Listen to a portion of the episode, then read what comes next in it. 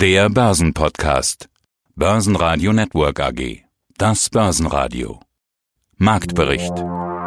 Im Studio Sebastian Leben und Peter Heinrich und vom Börsenparkett in Frankfurt Atterschein von ICF mit einem Ausblick auf 2021 Arnusch Wilhelms von der Societe Generale und Vermögensverwalter Burkhard Wagner, Andreas Scholz von der Eurofinance Group zur Entwicklung bei der Deutschen Bank, Buchautor Christian Thiel zu André Costolani und Warren Buffett, Wikifolio-Trader Lukas Spang zum Start seines eigenen Fonds und zu den Jahreszahlen von Stabilus Dr. Michael Büchsner. Die ausführliche Version dieser Interviews finden Sie auf börsenradio.de oder in der Börsenradio-App. Zum Wochenschluss übernehmen die Pessimisten das Ruder. Die echten Corona-Lockdowns werden so langsam aber sicher überall real. Der Brexit ist wieder auf der Agenda und sieht immer mehr nach dem aus, was unbedingt verhindert werden sollte. Ein harter Brexit, ein No-Deal-Brexit. Der DAX verlor am Freitag zeitweise mehr als 2%, zu Börsenschluss blieben minus 1,4% und 13.114 Punkte. Der ATX in Wien schloss bei 2.632 Punkten mit minus 0,8%. An der Wall Street war das Minus deutlich kleiner, aber auch hier Minus nach dem Handelsstart. Mein Name ist Adrian Schein, ich bin hier zuständig für die derivativen Produkte an der Börse Frankfurt. Wir befinden uns ja mittlerweile schon im Lockdown, je nach Bundesland oder bald im Lockdown, beziehungsweise wer brav ist, auch im Homeoffice. Und trotzdem, die Welt kauft Aktien. Auf der einen Seite haben wir Sorgen, Corona, auf der anderen Seite, hey, was kann ich kaufen? Und eines der bestimmenden Themen des Tages gestern war zum Beispiel mit Spannung der erwartete Börsengang der Buchungsplattform Airbnb. Der Ausgabepreis war 68, der erste Kurs 146 Dollar. Verrückte Zeiten und das in Corona-Lockdown-Jahr. Starten wir mit den Indizes. Die Nasdaq stieg im Gegensatz 0,5% weiter auf 12.405 Punkte. Die USA ist nicht zu bremsen. Warum gibt es denn so einen Run auf US-Aktien? Ich grüße Peter. In der Tat ist es so, im Vergleich zu dem DAX laufen die US-Indizes einfach. Und selbst wenn der Herr Trump gesagt hat, wenn Joe Biden Präsident wird, dann fallen die Indizes. Nein, so wie es aussieht, hat diese Wahl am 3. November sogar dafür gesorgt, dass sich die Indizes stabilisiert haben. Was soll ich sagen? Wir sehen hier All-Time-Highs in allen US-Indizes. Wir sehen hier den, den Dow Jones bei 30.000. Okay, es ist auch mal wieder etwas unter die 30.000 gekommen. Wir sehen in den USA jetzt äh, wieder die Zukunft. Wir spielen äh, Stabilität, eine bessere Regierung. Die Zinsen bleiben bei Null und selbst André Costolani hat mal gesagt, Zinsen bei Null, einfach Gehirn ausschalten und Aktien kaufen. Arno Wilhelms, Zertifikate-Experte bei der Société Générale. Und es ist Dezember, das heißt, wir tun das, was alle tun. Wir schauen, was das neue Jahr bringen könnte. Okay, keiner von uns kann in die Zukunft sehen. Ich frage trotzdem mal, Herr Williams, was denken Sie, wohin geht der DAX im neuen Jahr? Was ist Ihr Ausblick fürs Jahr 2021? Ja, also ähm, ich arbeite ja im Zertifikatebereich bei der Société Générale und wir schauen natürlich vor allen Dingen auf die Umsätze bei uns und die, was die Anleger so machen. Nichtsdestotrotz haben wir auch eine große Sendung, äh, Ideas TV. Jeden Mittwoch wird die ausgestrahlt auf NTV 1854. Und da hatten wir in der letzten Sendung zu Gast Achim Matzke, er ist Leiter der technischen Analyse und des Index Research bei der Commerzbank. Und er ist ja einer der Gurus sozusagen ähm, äh, für die DAX-Prognosen. Auch wenn die nicht jedes Jahr treffen, so ist er aber einer, der zumindest mal zeitweise eine sehr gute Trefferquote hatte. Aber das Index Research bzw. Achim Matz gesagt, dass wir auf jeden Fall nächstes Jahr nach seiner Einschätzung neues Allzeithoch beim DAX sehen werden. Das, was die US-Indizes ja alle schon geschafft haben, nämlich nach dem Corona-Kriseneinbruch im März diesen Jahres ähm, in der Folge dann neue Allzeithöchststände, die vor dem Märzverfall erreicht wurden, die haben die US-Indizes alle schon sozusagen längst hinter sich gelassen, der DAX aber eben noch nicht. Wir waren bei ungefähr 13.795 Punkte kurz vor dem Ausbruch der Krise und äh, die haben wir jetzt noch nicht wieder gesehen. Und da geht zumindest Achim Matzke von aus, dass wir das im neuen Jahr dann 2021 sehen werden. Mein Name ist Burkhard Wagner, ich bin Vorstandssprecher der Partners Vermögensmanagement AG in München. Ziehen wir ein Fazit, gehen wir auf die Börsen, auf die Anlage, Ihre Erwartungen 2021 Aktien. Kann man sagen, vielleicht sogar die letzten werden die ersten sein. Also nach dem Corona-Knick Rotation von Stay-at-Home-Aktien in zyklische Value-Titel. Man dachte schon, das hat man jetzt nach dem 6. November gesehen. Aber nein, die Nasdaq rennt weiter jedem nach mit diesen Tech-Titeln. Was erwarten Sie für 2021? Ja, also der Optimismus generell im Markt, in der Branche ist ja sehr ausgeprägt. Das lässt mich eher ein bisschen zurückhaltender sein, aber generell muss man, wie vorhin schon erwähnt, Aktien bleiben alternativlos. Es ist so, also Qualitätsaktien und hier sind natürlich Qualitätsaktien mit einer, mit einer sauberen Dividendenrendite und einer gewissen Dividendenkontinuität, die große Marken, große, gute Dienstleistungen bieten, letztendlich eher bevorzugt. Damit haben sie zwar nicht die Renner, die Renner drin, die potenziell halt weiter rennen, aber wenn man sich jetzt die, die Gegebenheiten bei Airbnb gerade aktuell aus aktuellem Anlass anschaut, Aktienkurs mit 68 Dollar mehrfach erhöht im Vorfeld der Emissionen und dann plötzlich 150 Dollar der erste Kurs. Also es erinnert mich schon ein bisschen so an die, an die Rahmenbedingungen des Jahrtausends zu Beginn, als halt wirklich hier oder Ende des letzten Jahrtausends, wo es wirklich die Technologiebubble äh, ähnliche Rahmenbedingungen hatten. Da spielt für den seriösen Vermögensverwalter oder den, der Research betreibt, äh, spielt jetzt alles keine Rolle mehr. Das, was früher Kurs-Gewinn-Verhältnisse waren, sind heute Umsatzmultiples. Das mag alles gerechtfertigt sein, ja, aber aus heutiger Sicht scheint mir das schon ein bisschen heiß gelaufen. Also generell Aktien ja, unbedingt, auf mittlere bis längere Sicht. Was es nächstes Jahr angeht, glaube ich auch, dass wir jetzt weiterhin erstmal äh, auf der Überholspur bleiben. Aber ich glaube fast, dass wir nochmal eine stärkere Korrektur bekommen. Und diese Korrektur würde ich dann halt primär, wenn ich jetzt ein Cash wäre als Anleger, eher schon konsequent nutzen, um weiter eher solche defensiven Titel eigentlich weiter einzukaufen. Stärkste Gewinner im DAX waren die Stay-at-Home-Aktie Delivery Hero mit plus 1,1%, gefolgt von den beiden Home-Aktien Vonovia mit plus 0,7% und Deutsche Wohnen mit plus 0,5%. Beides sogenannte defensive Aktien. Ebenso Bayersdorf mit plus 0,2%. Und damit ist die Gewinnerliste schon beendet, alle anderen verlieren. Am stärksten E.ON und die Allianz mit minus 3%, Schlusslicht war die Deutsche Bank mit minus 3,2%. Ja, mein Name ist Andreas Scholz aus Frankfurt am Main von der DFV Eurofinance Group. Wir organisieren unter anderem einmal im Jahr die Eurofinance Week und ich berichte immer live vom Finanzplatz Frankfurt über die Themen hier am Finanzplatz. Es gab ja auch den großen Investorentag der Deutschen Bank. Christian Sewing hält an den Renditezielen für 2022 fest, verschiebt aber die strategischen Gewichte in seinen Fahrplan. Bis dahin, was sind das für Ziele? Die Deutsche Bank steht erstmal gut da, das muss man so sagen. Christian Sewing war ja auch bei uns Opening-Sprecher bei der Eurofinance Week am Montag. Die Bank ist mitten in einer Transformation und auf dem Investorentag hat er jetzt den weiteren Fahrplan erklärt bis zum Jahre 2022. Die Kosten hat das Haus insgesamt im Griff, so ist unser Eindruck.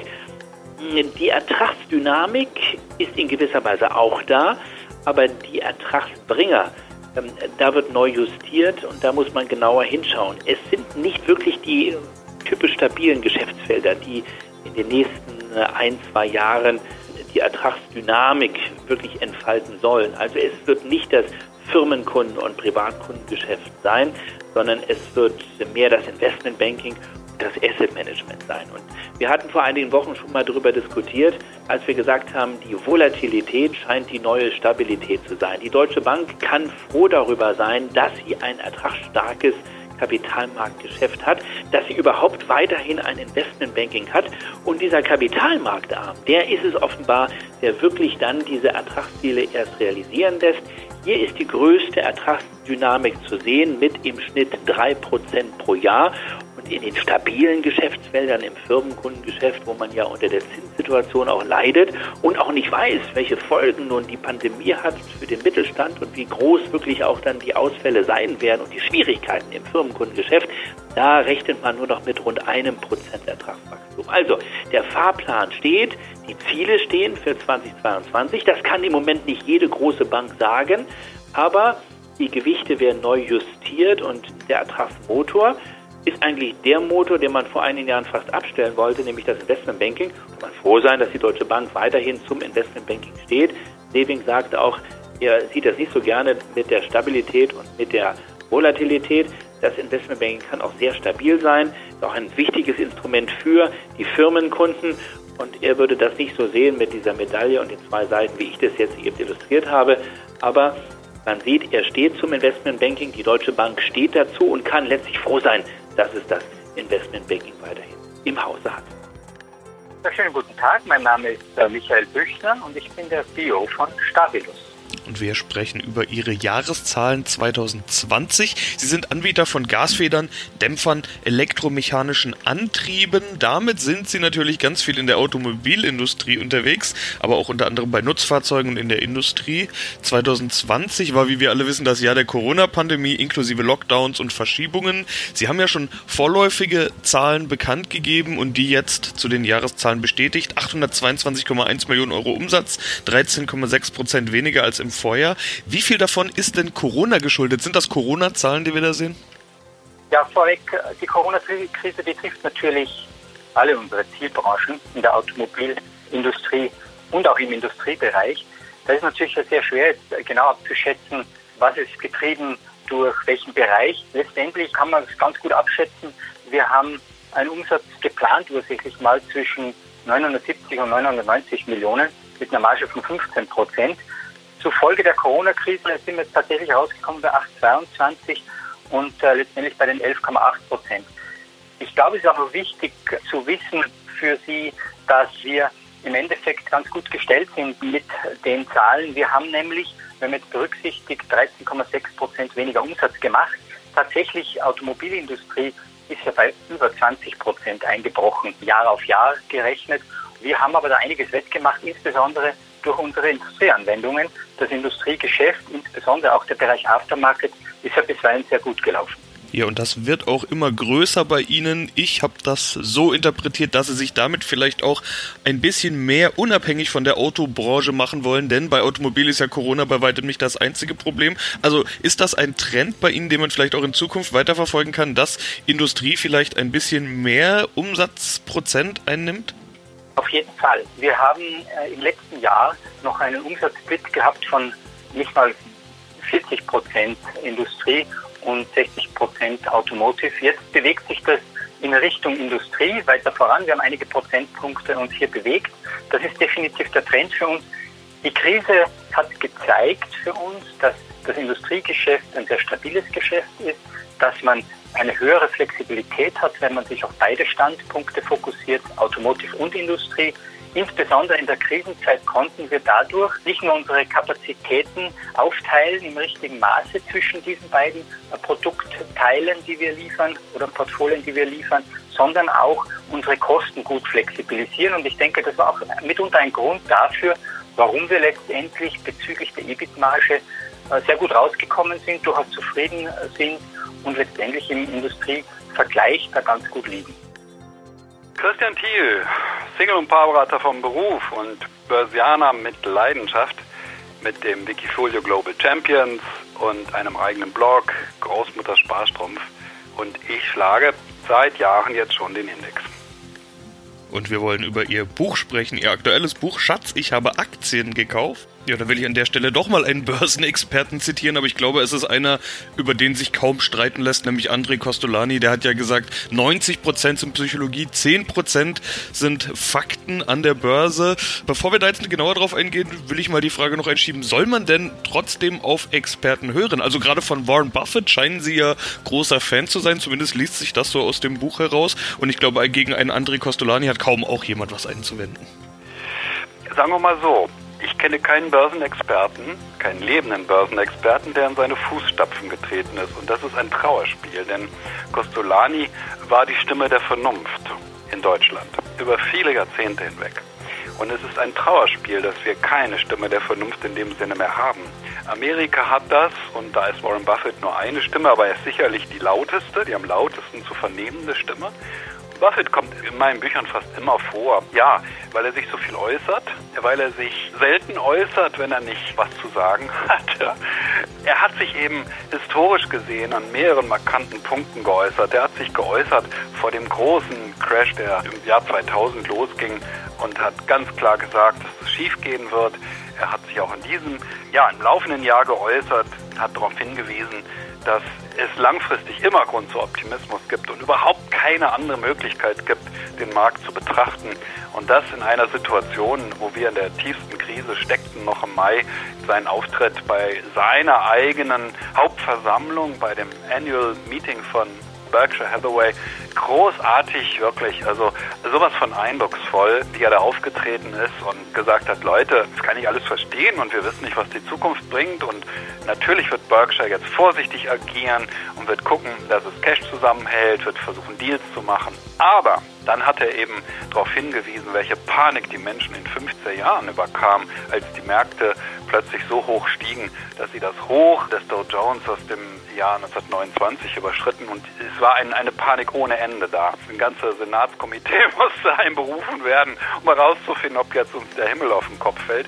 Naja, natürlich nicht. Natürlich sind die Märkte noch viel, viel weiter gestiegen und darauf hat äh, Buffett auch ganz super hingewiesen. Wir sind, was die Zukunft angeht, notorische Pessimisten. Und um das zu verstehen, kann man auch wieder nur die Psychologie bemühen. Die Optimisten, ja, die sagten auch hinter dem Busch, da ist kein Tiger, die haben nicht überlebt.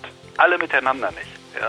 Der Pessimist, der sagte, lieber zweimal davonlaufen, ohne dass es nötig war, und auch dreimal davonlaufen, ohne dass es nötig war, weil da war gar kein Tiger, als einmal zu wenig. Der Mensch hat eine Grundausstattung mit einer enormen hohen Ausstattung an Ängsten ja, eine psychologische Grundausstattung. Wir neigen zu extremen Ängsten, das merkt man ja auch derzeit in der Corona-Krise. Die Leute hatten noch vor einem halben Jahr äh, Panik, in den Supermarkt zu gehen, das ist jetzt vorbei, hat keiner mehr. Aber die Leute hatten Panik, die dachten, in jeder Ecke werden sie infiziert.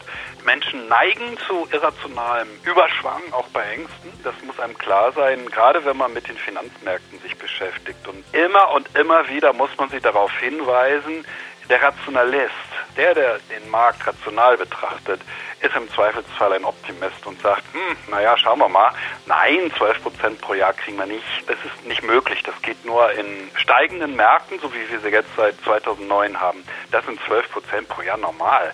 Aber wir haben auch immer fallende Märkte, wir haben immer auch Stagnationsperioden wie die 30er Jahre, wie die 70er, wie die Nullerjahre. Das muss man einkalkulieren und deshalb ist eben am Markt nicht mehr realistisch als, sagen wir mal, 9 Prozent und wenn wir die Inflation abziehen, dann sind wir bei 7.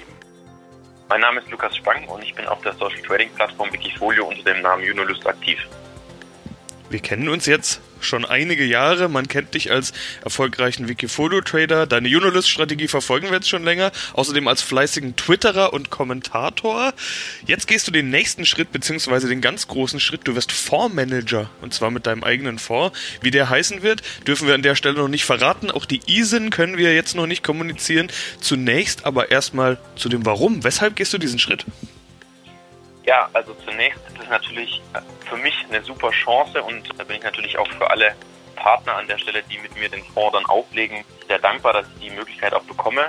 Wikifolio in den letzten sieben Jahren, also ich habe ja angefangen im September 2013, noch während meines Studiums, war eine super Gelegenheit, um letztlich überhaupt zu zeigen, was ich kann. Man hat die Möglichkeit, sich einen Track Record aufzubauen. Es wurde auch dann im Februar 2014 ein Zertifikat auf das große Wikifolio Chancen suchen und finden, das letztlich auch die Basis ist für den zukünftigen Fonds aufgelegt und damit auch ein nachweisbarer Track Record seit jetzt fast sieben Jahren und konnte da eben dann zeigen, dass ich im Small- und Micro-Cap-Bereich, in dem ich zu Hause bin, hier mein Handwerk verstehe, eine sehr gute Rendite erzielen konnte. Also beispielsweise seit Auflage konnte ich eine Rendite von fast 320 Prozent erzielen beziehungsweise pro Jahr ist es ungefähr eine Rendite von 23,6 Prozent.